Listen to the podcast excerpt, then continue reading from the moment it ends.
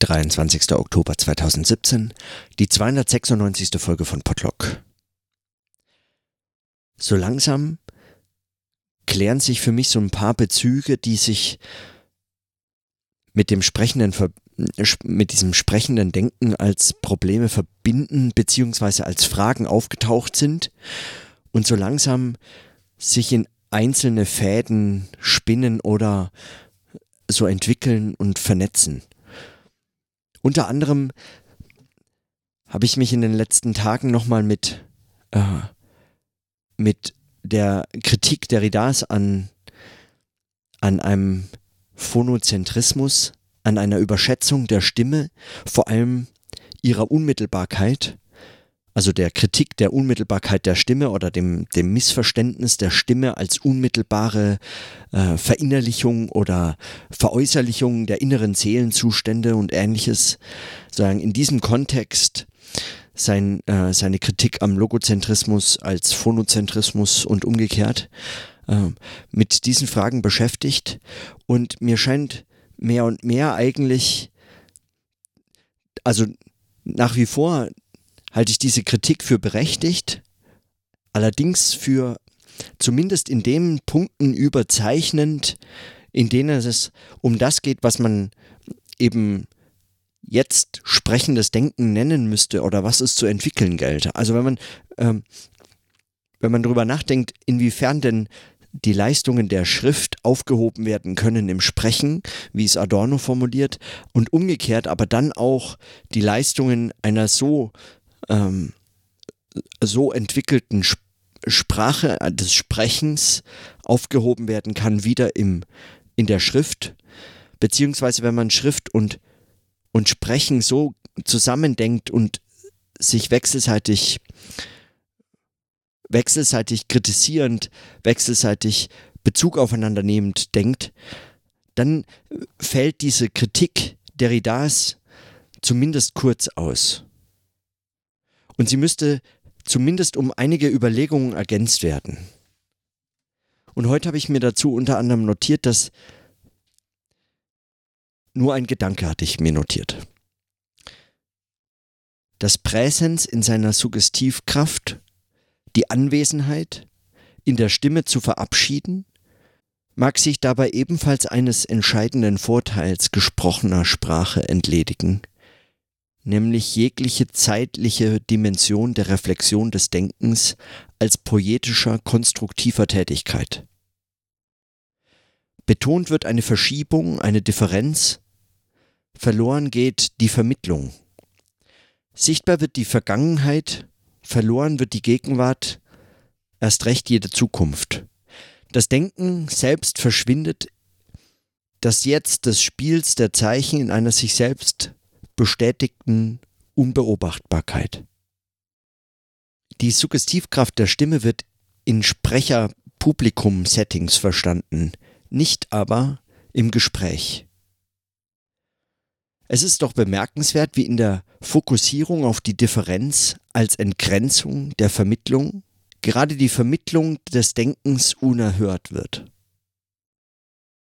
Kurz also zu, diesen, zu dieser Notiz, mir scheint das gerade eigentlich in der, in der Entgrenzung des, des Zeichenbegriffs als dieser, als dieser Entgrenzung, wie sie wie er es bei, bei Derrida erfährt. Also es nicht vergessen, sondern ganz im Gegenteil übersteigernd, dass damit scheinbar ein, sagen, eine extreme Aufmerksamkeit auf die Vermittlung selbst bis hin zum sozusagen zur Auslöschung des Signifikats durchgeführt werden soll, zugleich aber die Vermittlung selbst verloren geht. Und zwar die Vermittlung, wie ich sie begreife, als die der Vermittlung im Sprechen selbst. Zusätzlich vermittelt, in dem Fall jetzt noch technisch vermittelt als eine, ein Sprechen, das sich, das sich selbst zum Hören anbietet oder aufdrängt, weil vermittelt eben noch über Kopfhörer, sagen sofort zurückgegeben, ein Sprechen, das sich ständig als ein Hören des Sprechens mitdenkt und somit diese scheinbare Präsenz und Anwesenheit, diese scheinbare Überverinnerlichung, diese scheinbare Unmittelbarkeit überhaupt nicht mehr gegeben ist in der Form, in der es bei äh, Derrida zumindest gedacht ist. Ob das eine Entwicklung dessen ist, was bei Adorno anklingt, wenn er sagt, die, die Distanz der Schrift muss in der Sprache aufgehoben werden, damit diese befreit wird von der äh, Lüge, immer schon menschlich zu sein? Dass man etwas, so etwas in diese Richtung denken mag, das wäre, das wäre die Frage, die es weiter zu entwickeln gilt. Also daran anschließend weiterzudenken, und zwar zu sprechend. Die konstruktive, die poetische Funktion, Funktion, weiß ich nicht, aber diese konstruktive, poetische äh, Dimension des Sprechens, von Sprache, wird zumindest in dem Begriff der Schrift als der Sprache immer schon vorangehend, äh, wird äh, praktisch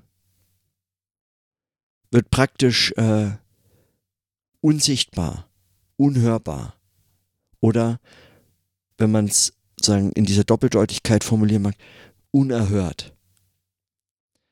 Es wird praktisch zu einem, einem, einem scheinbaren Affront gegenüber der Schrift, etwas, was es, was es überholt wirken lässt, die Sprache sozusagen als vorschriftlich Vorbuchdruck. Zugleich ist sie das, in diesem Sinne überhaupt nicht mehr. Und das, wenn ich das jetzt so in meinen ersten äh, losen Überlegungen zu diesem, zu diesem Gedanken so notiere, dann scheint mir das als eine eigentlich eine wie eine Art Vernachlässigung einer dialektischen Perspektive eines, eines dialektischen Denkens von Sprache, Schrift und Denken. Und darum ging es. Wie das sozusagen zu praktizieren wäre, lässt sich dann nur sprechend entfalten. Mehr als möglicherweise als eine bloß eine Kritik am Sprechen, an der Stimme, so, an Zeichenkonzepten, als so zweiseitige und so weiter und so fort. Also all diese Diskussionen. Aber das, wie gesagt, nur meine ersten Überlegungen dazu nach wie vor halte ich das für ein praktisches, für eine offene Frage sozusagen des Sprechens selbst, also dieses, dieses sprechenden Denken selbst, wie das methodisch, wie auch sozusagen theoriesprachlich zu entfalten ist. Möglicherweise eben ästhetisch, musikalisch, auch das Hören und sagen, die Möglichkeiten von Stimme anders nochmal äh, ins Spiel bringend als,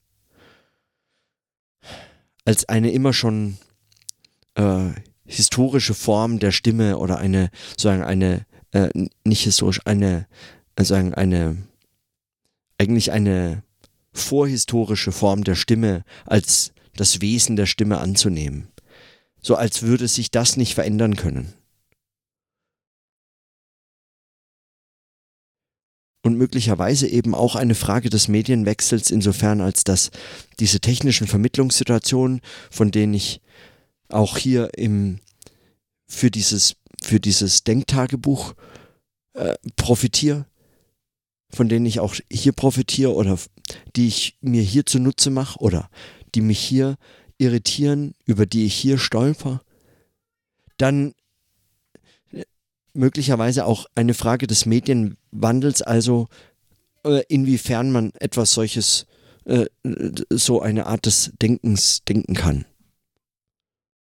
Soweit vielleicht heute einfach meine kurzen Notizen. Und in diesem Sinne, dann bis morgen.